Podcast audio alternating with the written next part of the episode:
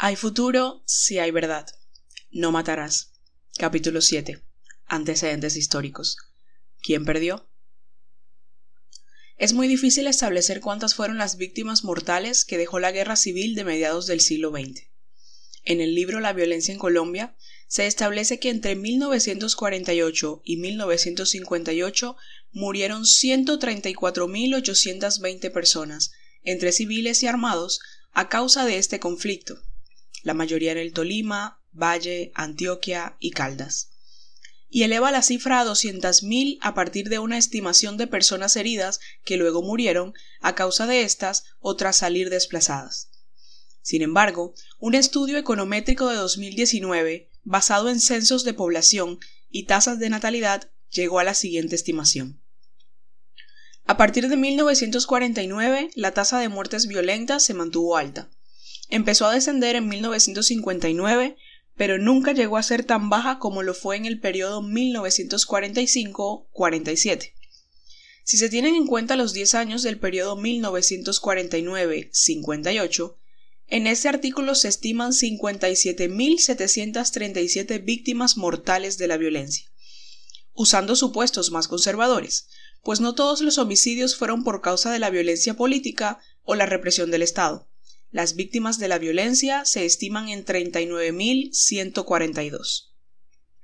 Estudios académicos también han calculado que los campesinos perdieron 400.000 predios en medio del éxodo. Germán Guzmán Campos, quien fuera el sacerdote en el Tolima, tasó en 93.882 las propiedades abandonadas en ese departamento, el robo de 405.567 vacas, 57.348 caballos, 77.112 cerdos y 730.296 gallinas. Valga la pena anotar que estos animales son los bienes más valorados por los campesinos dentro de su economía. De acuerdo con el Centro de Memoria Histórica de Bogotá, algunos analistas estiman que durante la violencia bipartidista cerca de dos millones de personas se habían visto obligadas a desplazarse.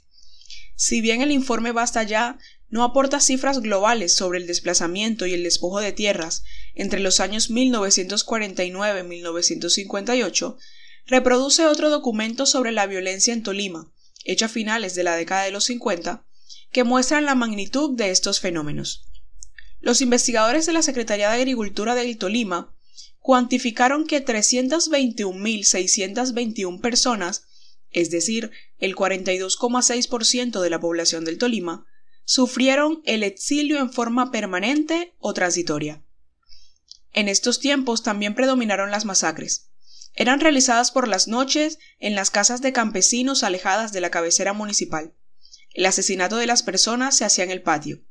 En los casos en que se presentaba de manera previa la tortura, la más común era amarrar a las víctimas con los brazos por detrás y violar a las mujeres de la casa delante de los hombres. Luego el cadáver era sometido a otros sanguinarios actos. A las víctimas generalmente se las mataba de un tiro, el cual producía la muerte biológica por anemia aguda. Acto seguido, se las contramataba decapitándolas. Para terminar rematándolas, efectuándole al cadáver una serie de cortes post-mortem que terminaban por desmembrar el cuerpo. La información cualitativa recolectada deja entrever que el hecho violento más frecuente en contra de las mujeres era la violación sexual. En el libro La violencia en Colombia aparecen testimonios recurrentes en la que los líderes de las masacres violaban a las niñas ya mayorcitas o doncellas y luego las vendían o feriaban a los miembros de sus cuadrillas. Guzmán Campos da cuenta de 20.000 colombianos exiliados en Venezuela y 5.000 en Panamá, miles de huérfanos y una herencia de horror y crueldad. Aunque la violencia se ha narrado como enfrentamiento de dos partidos políticos, en ella se cruzaron violencias de clase, de poderes locales, de conflictos de tierra y de venganzas entre vecinos, especialmente en la zona cafetera.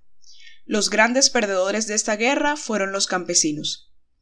En 1950, el presidente de la ANDI, José Gutiérrez Gómez, dijo que la situación de Colombia en este momento es la mejor.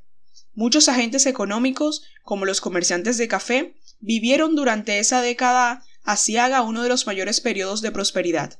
En 1956, Las exportaciones del grano superaron el 80% de las exportaciones colombianas hacia Estados Unidos, mientras en 1944 el café se cotizaba en 16 centavos de dólar la libra en la bolsa de New York, para 1957 estaba en 69,9 centavos.